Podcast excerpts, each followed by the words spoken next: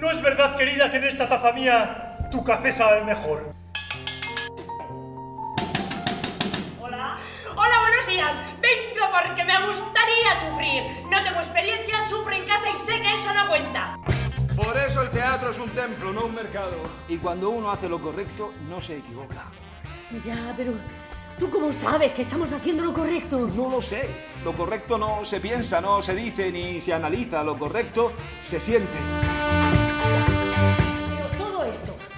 De lo que estamos hablando, ¿a quién le va a interesar?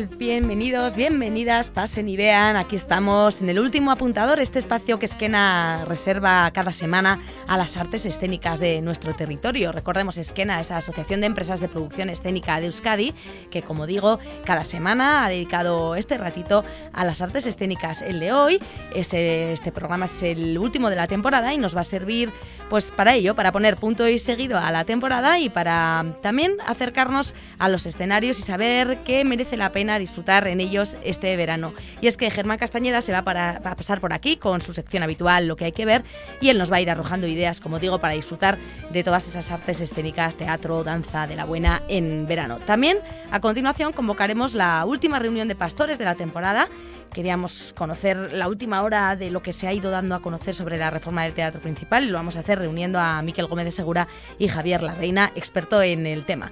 Así que todo ello y también con la ayuda en el control técnico de Dulorza aquí en los estudios de Radio Victoria hace que estemos ya preparados y preparadas para subir el telón del último apuntador.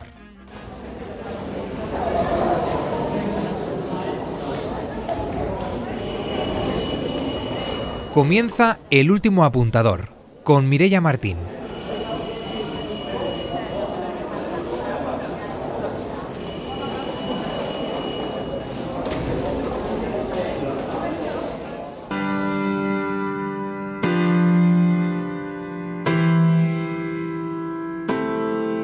You say the price of my love is not a price that you're willing to pay. Puede decirse que vivo en el teatro, aunque no intervengo ni actúo en él. Soy crítico comentarista, algo esencial para el teatro.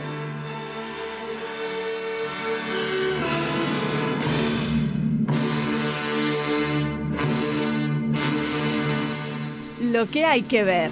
You'll be back, soon you'll see. You remember you belong to me. You'll be back, time will tell.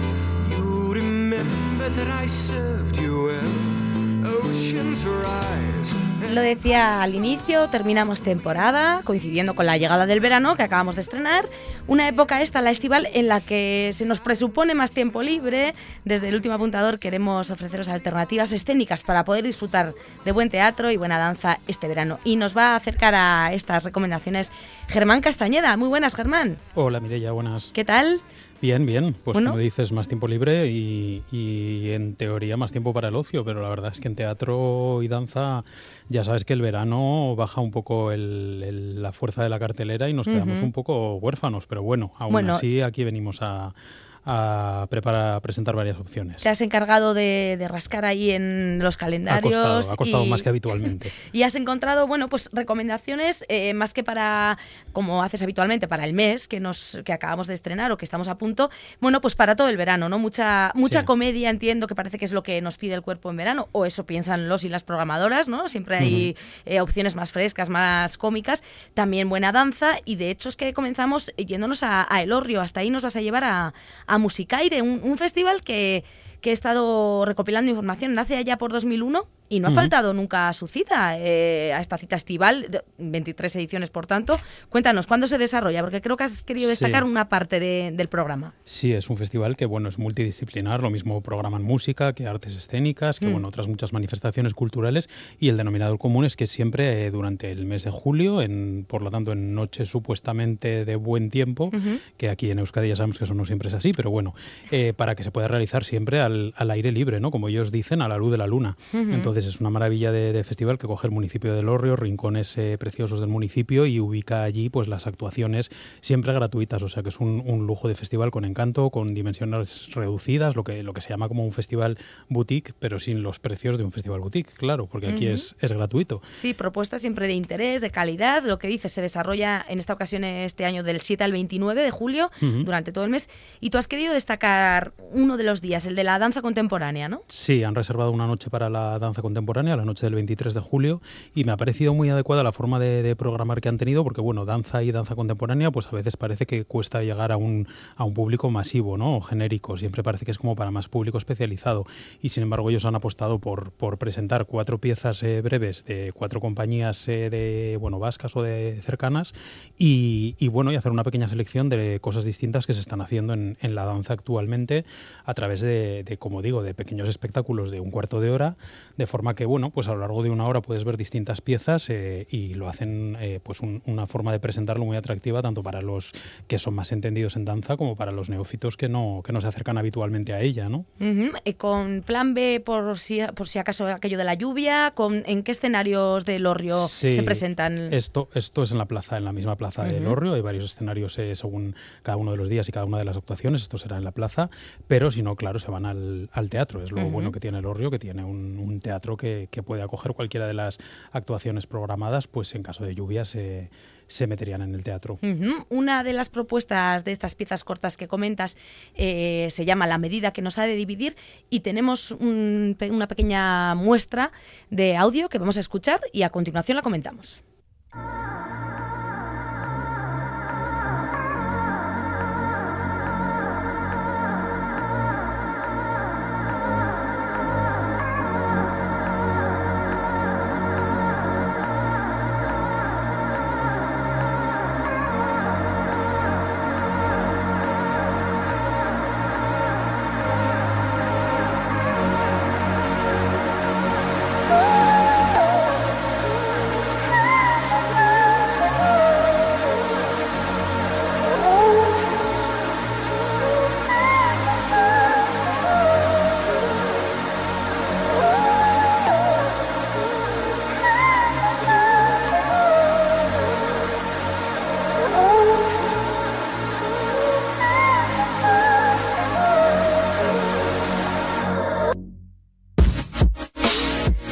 Cuéntanos, Germán, esta música psicodélica que escuchamos, eh, ¿qué- ¿de qué nos habla? La medida que nos ha de dividir, ¿qué nos lo trae? Pues es una compañía eh, navarra eh, que se llama Cabalum, que hace- ha hecho incluso la música, esta música que oíamos es música original de Luisillo Calandraca para esta pieza. Y, y es una compañía, como decía, navarra, muy muy joven, no tiene ni tres años de vida y sin embargo está llamando muchísimo la atención en, en todo el estado, no solo, no solo por aquí, ¿no? Eh, han girado muchísimo con esta pieza que tiene ya dos, tres años, si no recuerdo mal, y bueno, por tanto por todo Euskadi se ha visto, por supuesto por Navarra, por todo el estado, incluso han viajado con ella a Canadá y, y bueno, en septiembre la vamos a volver a tener eh, por aquí, estará en Bilbao en concreto, en el Escena Calera. Y, y, bueno, pues es, es una compañía que son eh, dos, dos chicos, chico y chica, Diego, Diego Pazó y Lucía Burguete. Y, y bueno, pues esta pieza es un dúo de ellos dos eh, que tiene una, a mí me parece que una poética bellísima porque sobre todo tiene una coordinación entre ellos dos absolutamente eh, milimetrada y, y precisa, Mm. porque básicamente no dejan de, de tocarse de acariciarse, de rozarse durante todo el, todo el baile y, y bueno, es difícil bailar, eh, te iba a decir bailar pegados, como decía aquel, Parafraseando pero bueno. Sí, pero ese es- contacto continuo Sí, implica difícil. un- una dificultad, entiendo. Eso es, es difícil estar siempre en contacto con, el, la, con la pareja de baile y no perder ni la coordinación ni, ni la perfecta sintonía entre los dos, ¿no? No están los dos bailando por separado, cada uno en su sitio y obviamente coordinados al ritmo de la música, sino que aquí no en todo momento, pero casi en todo momento están tocándose de alguna forma y, me parece que no pierden ese, ese movimiento constante y como perfecto eh, que han logrado entre los dos. ¿no? Mm, es uno de los eh, tantos trabajos que nace del confinamiento, de, de aquellos momentos. Sí, claro, porque esta compañía eh, se fundó, pues como decíamos, hace tres años, justo en 2020. Imagínate, o sea, empezar a trabajar y empezar a constituirte como compañía en un mercado como el de las artes escénicas, donde es tan difícil sacar la cabeza y salir mm. adelante y lograr funciones y que te programen, pues bueno, pues empezando en 2020 nos podemos imaginar, ¿no? Sin embargo, eh, no ha sido un impedimento para, para Diego y Lucía por lo que digo, porque ya esta pieza el año pasado la tuvimos en por aquí en Euskadi en el Festival Lecus Lecu y, y bueno, pues eh, llevaban solo dos años de vida y año y pico con esta pieza y ya venía pegando fuerte y ya sonaba el nombre y ya había girado mucho y, la gente experta en danza ya se había fijado en ella. O sea que tienen, tienen un mérito tremendo. Pues nos sonará Cabalum entonces de aquí en adelante y está la medida que nos ha de dividir en la que veremos durante aproximadamente un cuarto de hora, 17 minutos, como Diego Pazó y Lucía Burguete, bueno, pues eh, interactúan con la danza, ¿no?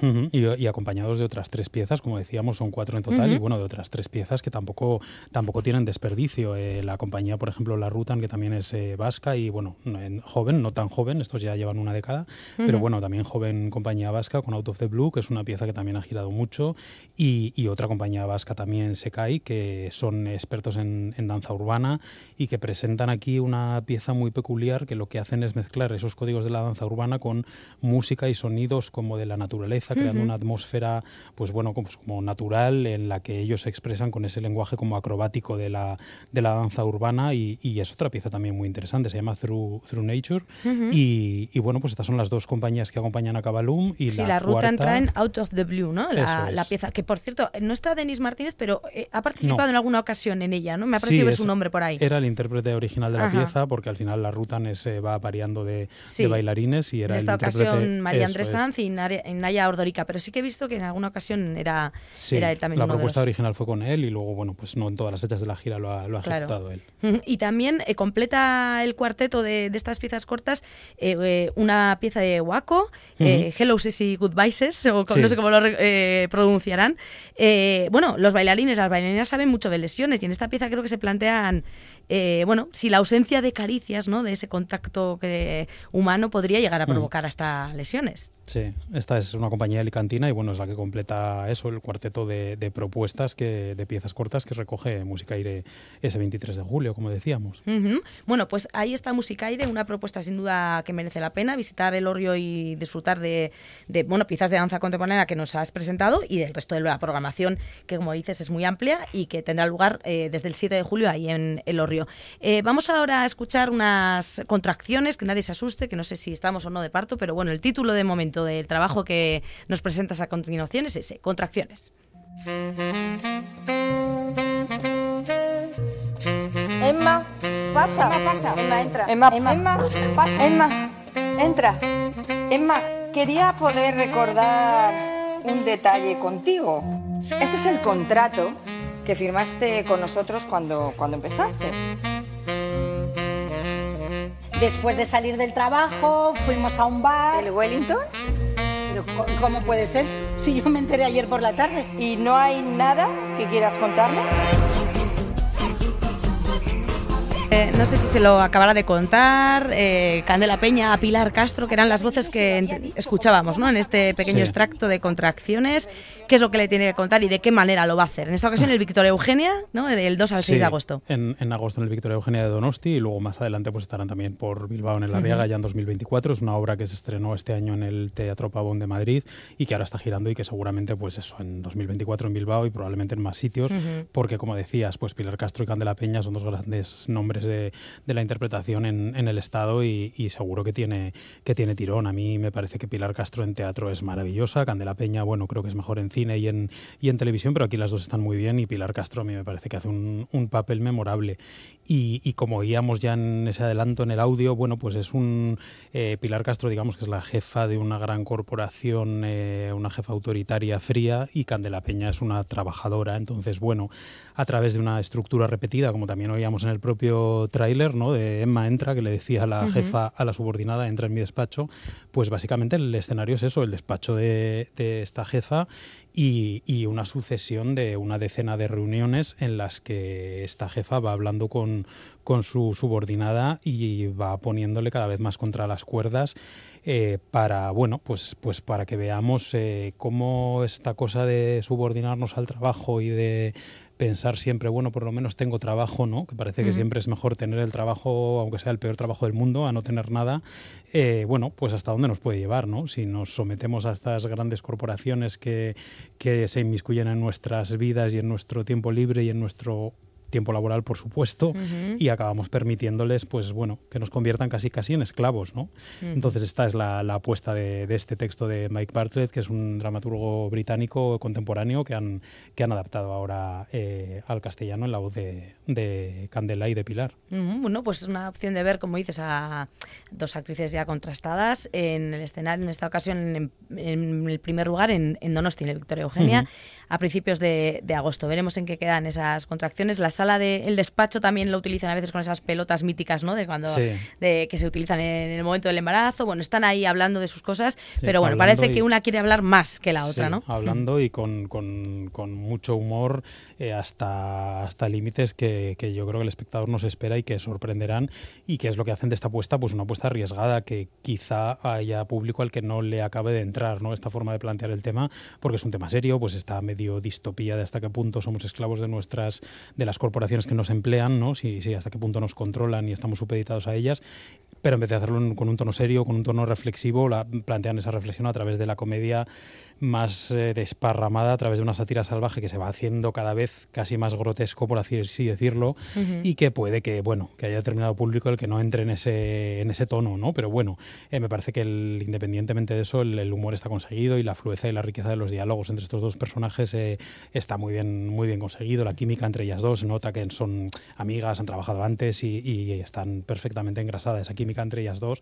Y luego a mí también me gustó la estructura, está muy marcada de pues ese Emma entra que oíamos en el, en el tráiler, que es lo que introduce pues las 10, 12 escenas que son exactamente iguales, al fin y al cabo, ¿no? Entonces, bueno, es otra cosa original del montaje. Ujú, Bueno, pues eh, lo podrá descubrir quien se acerque. Caras conocidas, sin duda. Eh, Emma, no sabemos si acabará entrando o no. Sí, para, para, para hablar, Entrar, pero entra. bueno. Lo que no eso sabemos es. es si saldrá- No sabemos si si entra saldrá al trapo. viva o- Eso o saldrá harta. Candela Peña y Pilar Castro. Caras conocidas, como digo, igual que la de Gonzalo de Castro, que es el protagonista de, de la siguiente obra, que tiene título Cuando menos curioso, Plátanos, cacahuetes y lo que el viento se llevó. Sobre esta obra, ¿no? Sobre esta, creo que el rodaje de la película es sobre lo que versa la, la obra teatral. Eso es, es la historia de, bueno, del rodaje de Lo que el viento se llevó, que es eh, bueno, una historia conocida, se tardó un montón de tiempo en rodar, hubo un montón de problemas, se cambió el guionista, se cambió el director, entonces, bueno, se supone que esto cuenta la historia real de ese, de ese impasse en el que estaba el, el productor, David Orselnik, Mm. eh, cuando paró el rodaje porque no estaba consiguiendo hacer lo que él quería y llamó pues a un nuevo director, que fue Víctor Fleming, a un nuevo guionista, y se juntaron los tres junto con la secretaria de- del productor a trabajar durante cinco días para ver cómo dar la vuelta este proyecto y conseguir hacer lo que el productor, que era que es aquí eh, Gonzalo de Castro, como decías, eh, lo que realmente quería hacer, ¿no? Lo que lo que realmente quería plasmar en pantalla y al final se acaba convirtiendo él mismo en una especie de Escarlata O'Hara de, de casi, bueno, pues que está empeñada en sacar algo adelante y que a la que los demás no apoyan o, o- o ven como, como ridícula o caprichosa eh, y eso es lo que genera el doble juego entre la historia de la película y la historia de cómo se hizo la película. Ujú. Eh, y es una, bueno, pues una comedia eh, muy divertida, muy disfrutable que va a entusiasmar especialmente a la gente que le gusta el cine, ¿no? Por todos estos entresijos que cuenta y que se supone que más o menos fueron, fueron así, fueron más o menos reales. Eh, y yo creo que es una, una gran comedia comercial en el mejor sentido. O sea, está muy bien hecha, bien producida, muy bien interpretada. Gonzalo de Castro está estupendo, pero también el resto del, elenco es muy divertida y, y puede ser disfrutada por un público absolutamente mayoritario o popular, ¿no? O sea, ojalá todo el, el gran teatro de verano este que nos llena las carteleras en agosto fuera, fuera así, ¿no? Que no va a cambiar el mundo, no va a plantearnos la gran reflexión vital, pero bueno, pero es muy disfrutable y es eh, impecable en casi todos los sentidos. ¿no? En esta ocasión antes mencionábamos el Víctor Eugenia, bueno, pues esta obra estará en los otros grandes teatros de, de las capitales, en el principal de Gasteiz en, del 6 al 7 de agosto y también estará luego en septiembre en La Riaga, plátanos, cacahuetes y lo que el viento se llevó. Y bueno, sí, lo que dices, al final esto de que no se ve, el making of que dicen ahí en de los mares, interesa siempre ¿no? al gran público y creo que es algo bueno peculiar que verse sobre ello, el rodaje, luego ya veremos eh, cómo, cómo, lo desarrollan en escena. Pero bueno, apunta además, maneras. Además tiene un sello de, de, de, autor, a pesar de ser lo que digo, una comedia comercial en el mejor sentido de la palabra,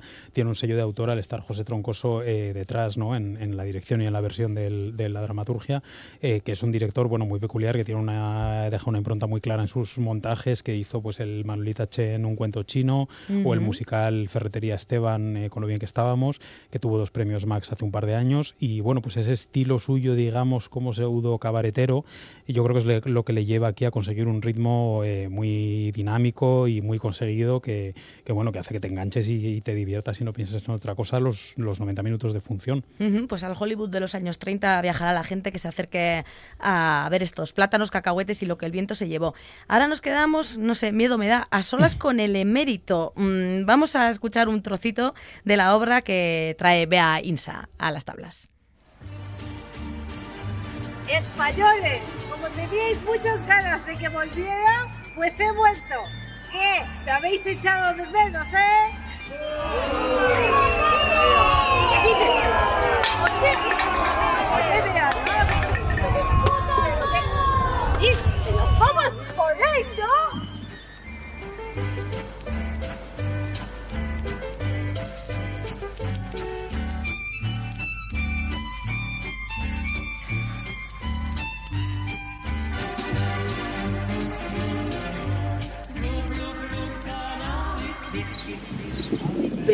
Llena de orgullo y satisfacción. Ahí está, otra de las frases míticas del emérito, ¿no? De llena de orgullo y satisfacción. A Juan Car I de Bribón y Bribón lo ha bautizado en esta ocasión. Vea, Insa. Sí, sí, hablábamos de comedia, de espectáculos de comedia en los dos anteriores, ¿no? Pues aquí estamos ya ante la comedia eh, desternillante, disparatada, porque solo el punto de partida, bueno, por un lado, el punto de partida del, del personaje que, que, coge, que es el rey emérito, que uh -huh. ya es de por sí casi hoy en día una caricatura paródica de sí mismo, pues, pues sí. de la Pacheca Collective, la compañía vizcaína de, de Bea Insa y Ángel Miró, lo que hacen es convertir a este personaje en el protagonista de un monólogo de estos típicos del club de la comedia, ¿no? Uh -huh. Y entonces lo que hacen es utilizar las, la, la, la, las formas del stand-up comedy, de este género, pero no para que un actor o un intérprete cuente en primera persona una historia suya, sino para que el propio rey emérito tome el cuerpo de Bea Insa y nos haga un monólogo de humor en el que cuenta los chascarrillos de su, de su vida como rey y su situación actual eh, exiliado. ¿no? Que es totalmente un guion en sí mismo, ¿no? Sí, la, la, vida real de esta, este esta obra yo la he visto ya y de hecho yo la vi justo la semana que se anunciaba que Froilán eh, se iba a vivir con su abuelo a Abu Dhabi y claro, eh, bueno, porque no lo hemos dicho, aquí el, el, punto de partida, pues esos son esos códigos de este stand-up comedy, pero lo que, lo que hacen es como que este rey emérito exiliado eh, no le llegara a la pensión y lo que necesitara es hacerse una gira por, por cabarets y bares de mala muerte mm. de todo el estado, haciendo monólogos del Club de la Comedia con sus chascarrillos, todo esto con Froilán como manager. Entonces este es el punto de partida inicial y claro, el guion les tiene que ir cambiando día a día porque es que las cosas que pasan en la realidad, ¿no? claro, son sí, todavía sí. más ridículas de lo que puedan imaginar sí, sí. Eh, estos dos eh, dramaturgos e intérpretes eh, poniéndose a escribir, ¿no?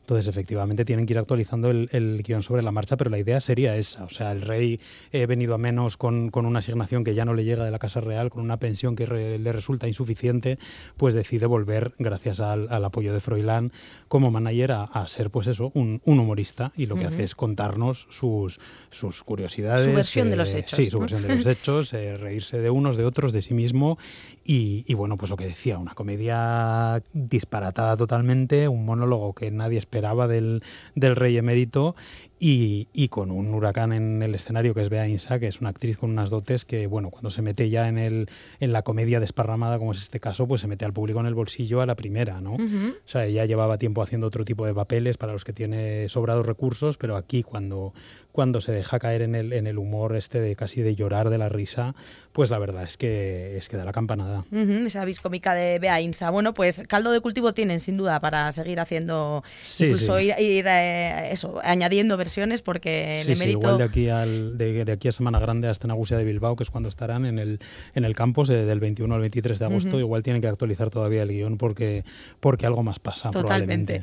Nos Luego traes- est- dime, estarán dime. también, iba a decir que estarán también luego más adelante en Irún, o sea, esta, esta obra va a tener, ha habido ya varias funciones, la hicieron en versión breve en, en, en la sala La Farándula de, de Donosti, de Ajá. Microteatro, esta es la versión larga y bueno, va a tener eh, larga vida. Luego estarán en Irún, en Valencia, Barcelona, Logroño, bueno, es un Vale, tema Viaja el peculiar, emérito. sí. Ujú. Bueno, traes también otras ideas, ¿no? Para que te tengamos eh, en la- nuestra agenda veraniega. Eh, nos vamos primero a Olite, ¿no? El Festival de Teatro Olite, recordemos con María Gorizaya y Ana Picaza en la dirección artística. ¿Querías destacar, bueno, pues alguna de, de las mm, de lo que encontramos en su programación este año? Sí. Sí, porque bueno, el- el- los festivales de teatro son una, una excusa perfecta para hacerse un viaje en verano, ¿no? O sea, Sí. sea el de Mérida, el de Almagro, al Grec de Barcelona. Bueno, pues aquí cerca, sin tener que, que viajar muy lejos, tenemos el de, el de Olite con, con varios escenarios, pero con un escenario maravilloso a los pies de su, de su castillo, que es el escenario de la Cava y que es una maravilla pues ver ahí teatro el- al aire libre en las, en las noches de julio y agosto. Y, y a mí me gusta especialmente el planteamiento que tiene el festival, como decías, desde el año pasado, en manos de, de, María Goirizelaya y Anne Picaza, las dos eh, bilbaínas de la compañía La Dramática Errante, que están en, en la dirección del, del certamen. Y me gusta especialmente que ellas no tienen ningún miedo a programar cosas que no sean eh, nuevas o novedosas en el sentido oportunista del término, quiero decir. Eh, no, no necesitan, no es un festival profesional o competitivo o de la industria, sino que es un festival para el público. Por lo tanto, ellas se afanan en buscar eh, opciones que además del entretenimiento nos aporten un plus, un tema interesante, algo que pensar, algo que rascar, pero no se preocupan porque sean obras recién estrenadas este año, ¿no? Y a mí me parece algo muy loable porque los programadores normalmente tienen como miedo, ¿no? Están siempre apostando por ese, no, estreno exclusivo en Euskadi o primera vez que se ven no sé dónde. Y bueno, realmente si un programador se debe a su público, mm, no le tiene que importar los galones que él mismo se ponga o ella misma se ponga o no se ponga porque ha traído un estreno, sino que tiene que ver si realmente tiene público en su localidad o en las localidades colindantes a los que puede interesar una determinada obra, por mucho que se haya visto ya en otra provincia o en otra ciudad de su, de su comunidad. ¿no? Y ellas han querido destacar eh, de todas esas joyas que están actualmente bueno, en las tablas, La Infamia, por ejemplo, Man Up, de Teatro Mm. en Vilo, de la que ya nos hablaste. Claro, hablamos de, Sexpiertos. hablamos de ella hace muchísimo, estuvo en Ujú. Bilbao ya en 2020 y bueno, pues tres años después ellas la traen porque bueno, por allí no se ha visto y, y es una obra que sigue teniendo su valor y su interés. Ujú, Sí, ahí eh, cuestionándose valores de la masculinidad y Ujú. demás, bueno, llevándolos al lado del humor, al otro lado, hablando de lados, y también las guerras de nuestros antepasados. Creo que te querías detener en, bueno, en esta adaptación de la novela de Miguel Delibes. Vamos a escuchar un extracto y terminamos hablando de ella. Qué bonito estar al pollito con sus zapatos, con sus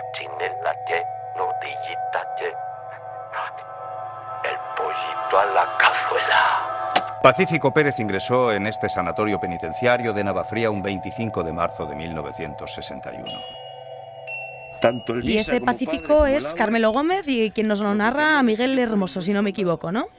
Esos dos son los, los protagonistas. Bueno, Carmelo Gómez es el absoluto protagonista, eh, porque realmente Miguel Hermoso es un secundario que sirve pues de mero apoyo para que, que Carmelo se, se luzca, que es lo que hace, porque da un recital de interpretación que a mí me parece excelso. O sea, es eh, hora y media donde él interpreta un personaje difícil de Miguel Delibes y donde lo da todo en escena y está apabullante. Y, y Miguel Hermoso como, bueno, como el psiquiatra que le entrevista, eh, el terapeuta que le intenta ayudar, porque es un personaje que está en la cárcel, eh, bueno, realmente es muy consciente Miguel Hermoso de su, de su papel como, como vehículo para el lucimiento de Carmelo Gómez, ¿no? Entonces ha sido totalmente generoso y me parece que está perfecto como el contrapunto que necesita la obra para seguir avanzando, pero al final para que Carmelo sea el que, el que se luce, porque esto, a pesar de ser un supuesto diálogo, no, no deja de ser un monólogo una especie de entrevista en profundidad, ¿no? Eh, a través de la que vamos conociendo a este hombre, el personaje de Carmelo Gómez, que es un hombre eh, sensible, pero hasta la neura más absoluta, pero que sin embargo ha sido criado en un ambiente totalmente hostil, Mm. donde él, mm, la figura del machirulo violento con, con ansias y ardores guerreros, sea en su bisabuelo, en su abuelo, en su padre, ha sido lo que ha, lo que ha predominado. ¿no? Entonces el contraste de esa vida, así ha quedado él, Mm. su mente y su vida. Y eso es lo que vamos a ir descubriendo en esta obra de, de Delibes, que es- era una novela de Delibes, que ya se había hecho teatro anteriormente con José Sacristán hace un montón de años y, y que ahora se ha vuelto a montar. Y que bueno, es la, la cuarta, si no cuento mal, la cuarta adaptación de una novela de Delibes de la que hablamos en esta sección últimamente, en dos años, porque hemos hablado de Cinco Horas con Mario, de Los Santos Inocentes, de, de Mujer de Rojo sobre fondo gris. Gris, Eh, Bueno, son novelas de, de Delibes que los personajes están tan bien, no descritos, sino también escritos, ¿no? Y, y hablan tan bien en primera persona con un lenguaje tan real y que dice tanto de ellos, que son como personajes eh, teatrales, ¿no? Que los pones a hablar en un, en un escenario y te los crees porque, porque son absolutamente reales. Y Pentación, Jesús, o lo que es lo mismo, Jesús Cimarro, eso ha pensado y ahí lo sube, ¿no? A las tablas y Carmelo Gómez se hace con el personaje, como dices, de manera porque- magistral, ¿no? Sí, Por sí, lo que entiendo. Yo creo que era de los más difíciles de, estos tres anteriores que hemos hablado. ¿no? De las tres anteriores obras. Yo creo que este podía ser el, el más difícil y, y a mí me parece que el trabajo de, de Carmelo Gómez es, es maravilloso. O sea, solo por eso merecería la pena. Aparte de que merece la pena el texto, la historia, yo tengo ciertas pegas o cosas que no veo tan claras en la obra, ¿no? La escenografía, el espacio sonoro, incluso alguna cosa de la historia, algún detalle, cabo Ujú. suelto, pero me parece que es una gran obra, un gran texto y que solo ver a Carmelo Gómez en este papel Ya. está justificada la entrada. El trabajo actoral ya merece la pena. Bueno, también hablando de, antes comentábamos, Cabalum se va a dejar Sí, escuchar y es que ellas también, también. María y Anne, cuentan con, con los navarros, ¿no? Para el Exacto. Festival de Teatro de Elite. Estarán por las calles de Elite, eso es, el 22 de julio, con, con la misma pieza, con ese Ujú. la medida que nos ha de dividir, que yo creo que este año iban pues como una treintena de, de funciones también, o sea que para una pieza de breve de danza, que ya tiene dos, tres años de vida, es, es mucho decir. Ujú, gran éxito. Bueno, antes de despedirnos, Germán, creo que, que tenías una recomendación también para hacernos, eh, para que la gente no, no tenga excusa ninguna y vea Sí. buen teatro de alguna manera. Cuéntanos, eh, ¿qué es esto de la teatroteca? Sí, sí, porque decíamos que en verano, bueno, empieza a flaquear la, la cartelera y cuesta más encontrar las buenas opciones de teatro. Pero no es así. No es así, porque tenemos esta opción, lo que decías, la teatroteca, eh, es muy fácil, buscándolo en Google lo encuentras, Sí. si no, teatroteca.teatro.es y, y es un servicio de- del INAEM, o sea, del Ministerio de Cultura y, y Deporte del Gobierno de España, que a través del Centro de Documentación de Artes Escénicas lo que hace, lo que ha hecho siempre es ir grabando obras eh, que se producen en España e ir archivándolas y lo que han hecho ya hace unos años es abrir ese catálogo eh, al público general, no solo a profesionales estudiosos, sino también a aficionados. Entonces es como si fuera, por así decirlo, un Netflix ¿no? del teatro en Sí. Pero lo mejor de todo es que es gratuito. O sea, que es que no hay, Bueno. no hay excusa alguna. O sea, es darse de alta como aficionado en, en la web y a partir de ahí con tu usuario y tu clave puedes rastrear en esos archivos infinitos que hay cosas antiguas, pero también hay cosas, a ver, no vas a encontrar cosas que estén en cartelera ahora mismo, Obviamente, pero, vas pero a sí, encontrar pero gran archivo, de sin hace do- duda. de hace dos años o cosas que se te pasaron o que no llegaron a Euskadi y que se produjeron hace, pues lo que digo, dos, tres años y ahí están ya disponibles. Pues ahí queda no es la lo opción. óptimo ver el teatro en pantalla, pero, pero bueno, es una gran solución Sí, de momento. la teatroteca, efectivamente. Bueno, pues para quien no pueda salir, no le apetezca o le apetezca más esta opción, ahí está, la teatroteca, como comentabas. Pues Germán, lo dicho, ha sido un placer eh, disfrutar de, de toda tu sapiencia teatral, de le- las opciones que nos has traído, tanto de teatro como de danza, artes escénicas de calidad durante esta temporada. Te esperamos la que viene, si te parece, Encantado, un placer. y nos vemos en los teatros y que disfrutes de este verano recién estrenado. Eso, nos vemos en los teatros, Mireia. Abrazo, agur, agur, Agur. Germán. falsedad bien ensayada, estudiado simulacro,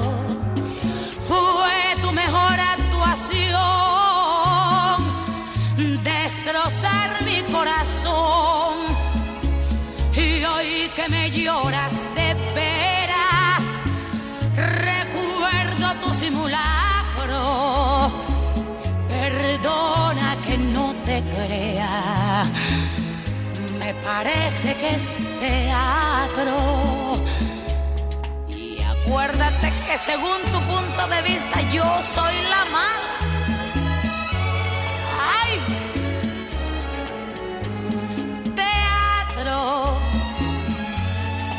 tuyo es puro teatro, falsedad bien ensayada, estudiado simulacro.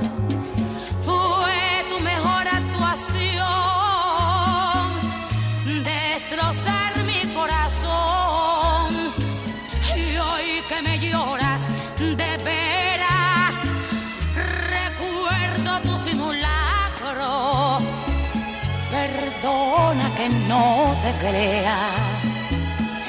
Me parece que es teatro. Perdona que no te crea. Lo tuyo es puro teatro.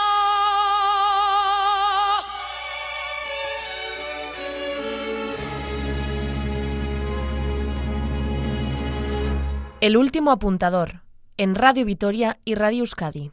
Reunión de pastores.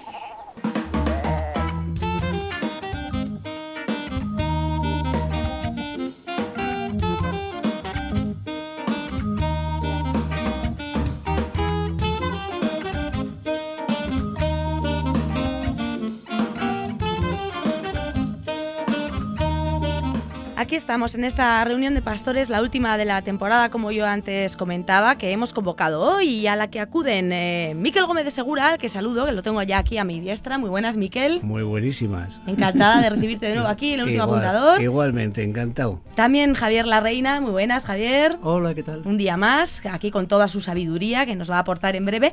Y bueno, pues si me lo permiten, tirando de símil futbolístico, como vamos a hablar de la reforma del teatro principal en Gasteiz, ya saben, pues en esta ciudad precisamente se está viviendo ahora un ambiente festivo, no tiene mucho que ver con las artes escénicas, bueno, aunque a veces sí, pero acaban de vivir ese ascenso histórico, recién llegados a Primera División, aprovechamos para felicitar a todos y todas las alavesistas que nos estén escuchando, y hoy nosotros hemos tirado de banquillo, sí, porque normalmente nos acompaña en esta reunión de pastores Tomás Fernández, al que damos un saludo muy fuerte, hoy no ha podido venir por aquí, pero es que tenemos suplente de lujo, no se lo pierdan, ha querido acompañarnos hoy en esta reunión Maricruz Irazábal, directora de escena, especialista en teatro y educación, y aquí la tengo, muy buenas Maricruz. Buenas tardes. Y bienvenida a esta reunión de pastores y pastoras. Muchas gracias, un placer. Bueno, pues nada, eh, la vamos a la van a conocer nuestros y nuestras oyentes del último apuntador hoy en esta reunión, pero bueno, habrá más, yo creo, ¿no? Por, eh, por el cargo que nos, que nos ocupa.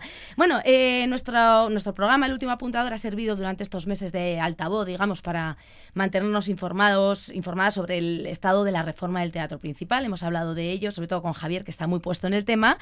Y aunque nosotros hemos sido un altavoz, tú también, Javier, has sido sotoboche, digamos, personalmente a aquellos eh, y aquellas que están eh, trabajando en ello para mostrar las inquietudes propias y del sector. Y bueno, pues hoy queríamos, eh, aprovechando también que estamos viviendo un momento de cambio de áreas, cambio político, eh, que nos dijeras cómo se encuentra ahora mismo este, esta reforma. Eh, Sí, a lo, a lo largo mm, de estos meses eh, he tenido reuniones ¿no? con, con- con parte del equipo municipal que, que está implicado en la reforma, tratando siempre de, de llevar la voz de, de las artes escénicas y de la música, ¿no? de los profesionales que, que en nuestra ciudad y en nuestro territorio pues hacen posible la creación artística.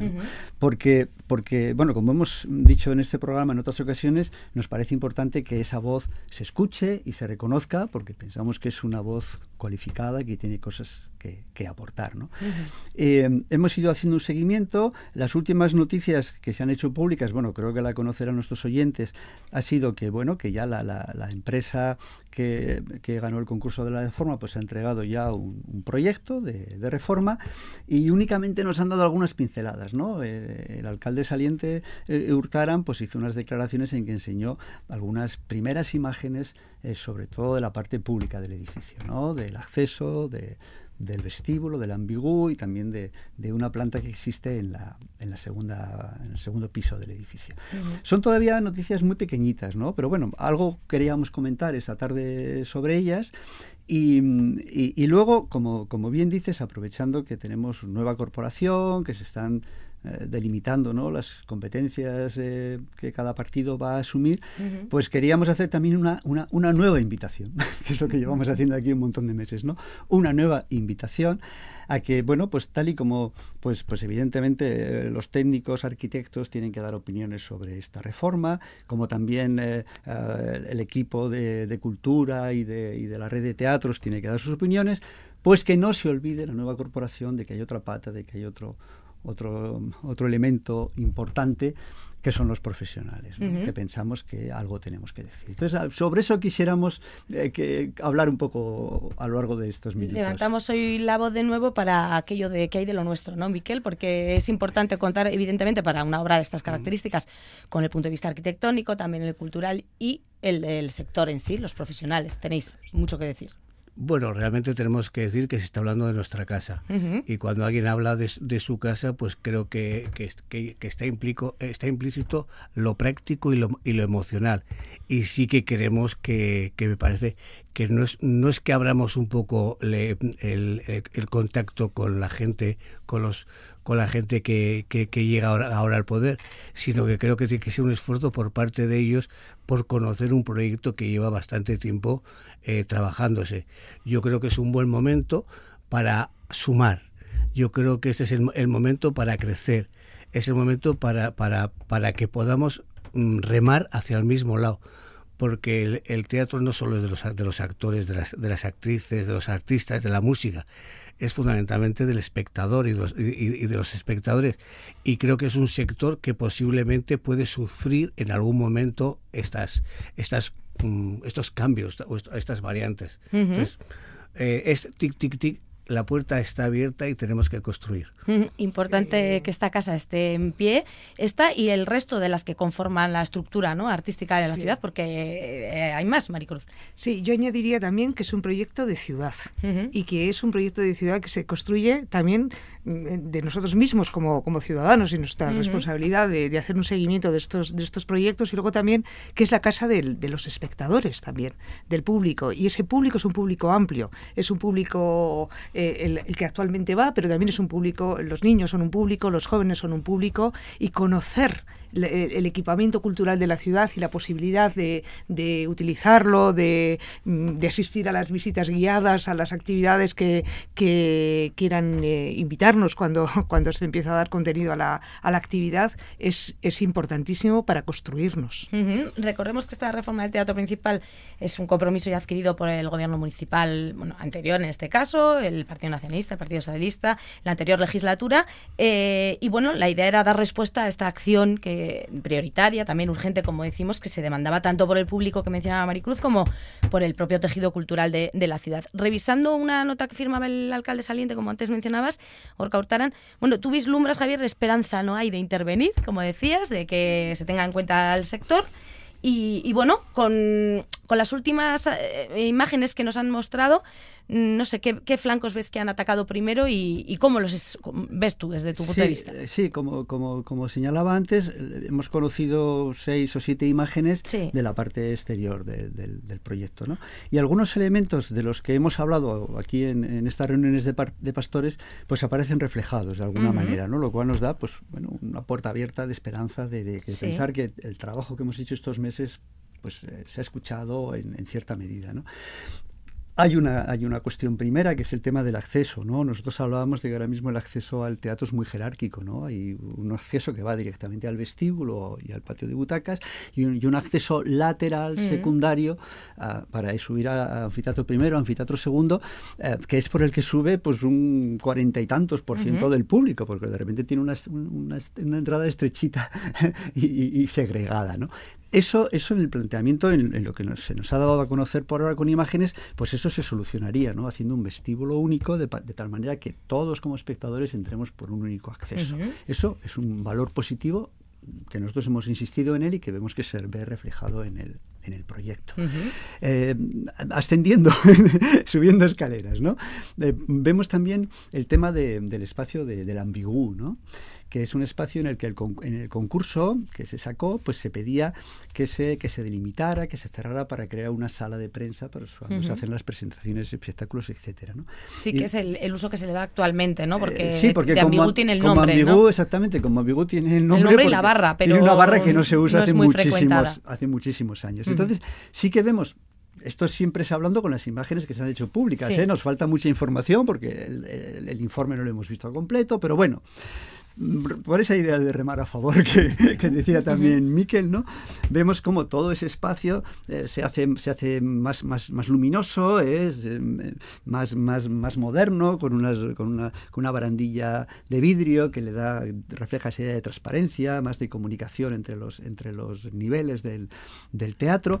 Y vemos también como que, que ese espacio de ambigú no se cierra físicamente, sino que pues, eh, tendría un equipamiento, permitiría hacer esas ruedas de prensa, otras actividades, espectáculos de pequeño formato, presentaciones o una conferencia, permitiría unos usos más versátiles em, de esta manera, lo cual también, bueno, pues mm, bueno, yo pienso que, que refleja eso, un uso más abierto del espacio, más flexible, ¿no?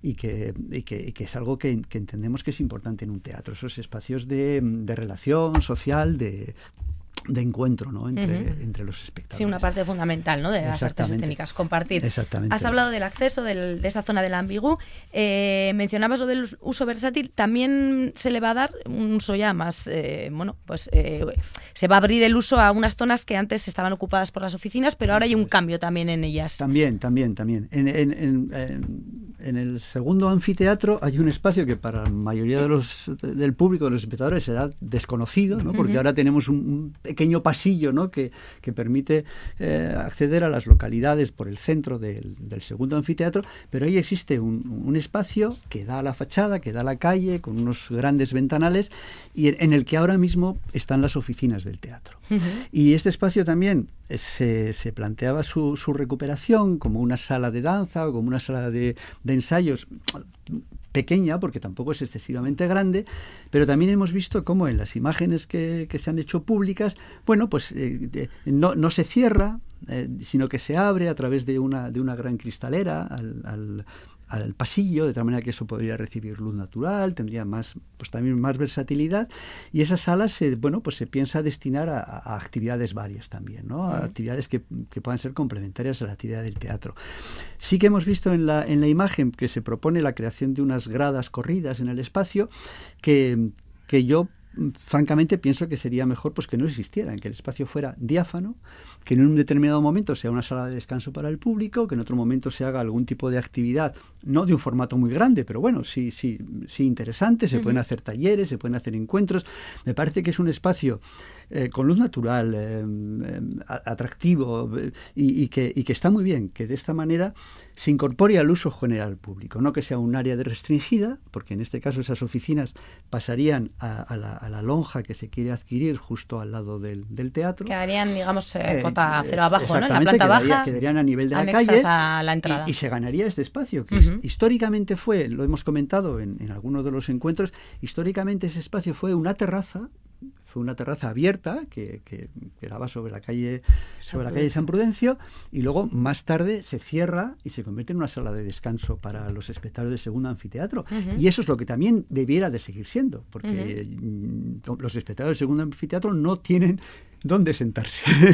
Sí, necesitan Entonces, también un espacio para hablar, para encontrarse, para hablar o no del espectáculo que se está viendo. El teatro también es un espacio de encuentro y, por supuesto, también es un espacio de encuentro con los artistas. Cuando antes hablabais de, del ambiguo o de esos, de esos posibles usos, eh, tener espacios así de encuentro yo creo que es, un, que es una gran oportunidad con la reforma del teatro. No solo el, eh, el que el espacio exista, sino que exista el contenido también. Porque el propio diseño ¿no? del del, edificio Lo que permita. ayude ¿no? a, es, a ese encuentro y no que te invite a salir rápidamente, sino eso que te invite es. a quedarte y a compartir lo, lo, que se acaba de vivir, que, que, evidentemente es arte y que merece tener esa segunda vida, ¿no? Esa, esas conversaciones.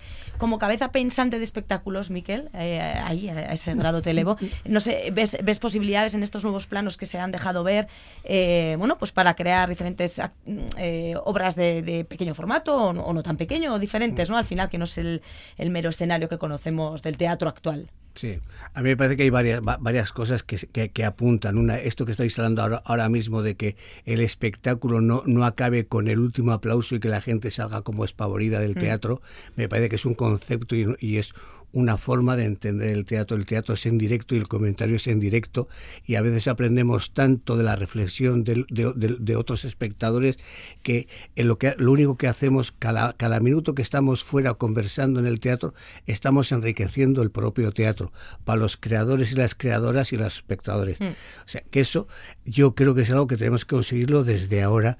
El teatro no es una tienda que se abre y se cierra, es un espacio de encuentro, es un espacio de aprendizaje, es un espacio de, de- de reflexión y de, y, de, y de poder enriquecernos todo de ello, ¿no? Pero además también es una cosa que también le quito, le- se la, se la, la, la- cojo de, de, de- de Larry, ¿no? Que eh, eh, a veces nos hemos olvidado de que en el teatro puede entrar de todo, o sea, en el teatro se pueden hacer todas las cosas, pero el teatro no puede ir a todos los sitios. Yo creo que el, este teatro tiene que, ser vivo, tiene que ser actual. Es un teatro, estamos empezando en el siglo XXI, es un teatro para el siglo XXI. Fíjate, hay una remodelación en el siglo XXI que ya, estaba en el XIX. O sea, no podemos esperar dos siglos para volver al siglo XXI y ponernos a, a la altura del siglo XXI. Yo creo que es un buen momento que si todos nos ponemos en, en línea, todos nos ponemos en, en fila, que, que- que es, es- es un gran momento. Entonces, cuando hay un gran momento, yo creo que es, que es, que es cuando el momento que hay que unir, unir, conversar, mm, ceder y avanzar. Ujú, un momento de cambio que eso, que supone como todos una oportunidad. Y bueno, reformar el teatro y el resto de, de equipamientos artísticos que tiene la ciudad, que también están ahí en, en la mesa, ¿no? El, Sí, el Adier sí. Arena, en el caso de Gasteiz. Entonces, bueno, pues Sí. eh, dotar a la, a la ciudad y al público, que es el- lo importante, de, de espacios donde acudir durante esta época. Claro, bueno, yo, si me permites, un pequeño apunte antes de, de- de- de abrir este tema que, que nos propones, que es que, claro, estamos hablando de lo que ahora mismo conocemos, ¿no?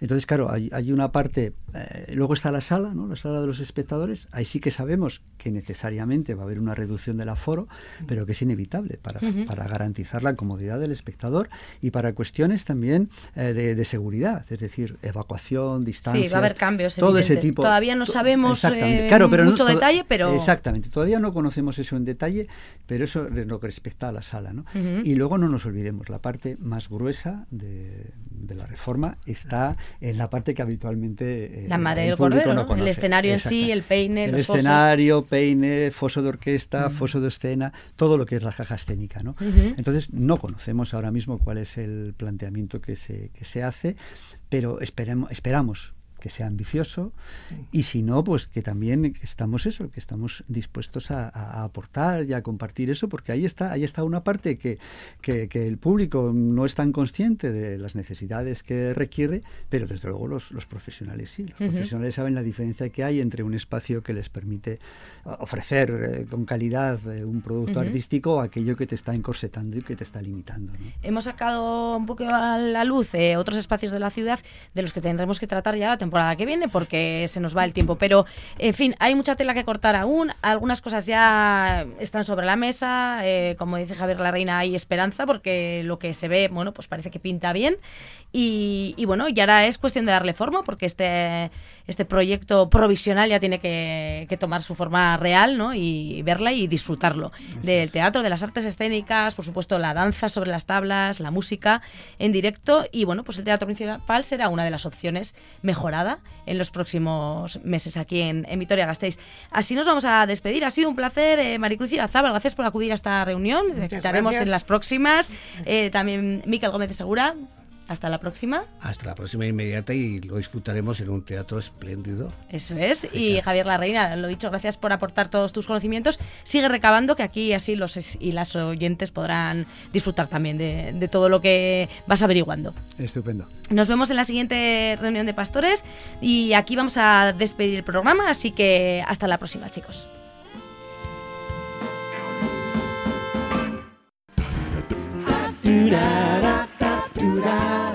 Esquena, empresas de producción escénica asociadas de Euskadi, ofrecen en Radio Euskadi y Radio Vitoria el último apuntador.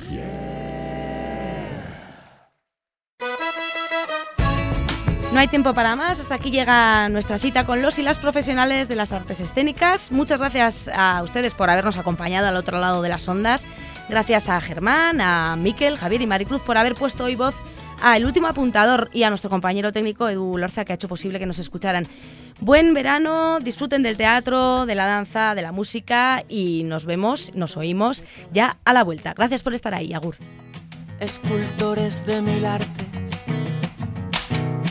artesanas de mil puertos, juntemos nuestros aciertos para navegar los mares, armadas de malabares. Fotos, lienzos, piruetas, cineastas y poetas, vénganse de todos lares, que este abrazo colectivo sea inspiración constante, subversiva, diletante. La pluma de lo que escribo y es preciso ya que vivo que trace un verso espejo de tanta gente que no se creyó la historia y convierte en la memoria en un arma del presente. Que nadie te apague el vuelo, que nada te ate a la silla, que no pisen tu semilla, que no te ciegue el señuelo, que no piques el anzuelo, puedas explorar tus dones, que todo el campo lo hasta que nazca Para que cada minuto parezca que soy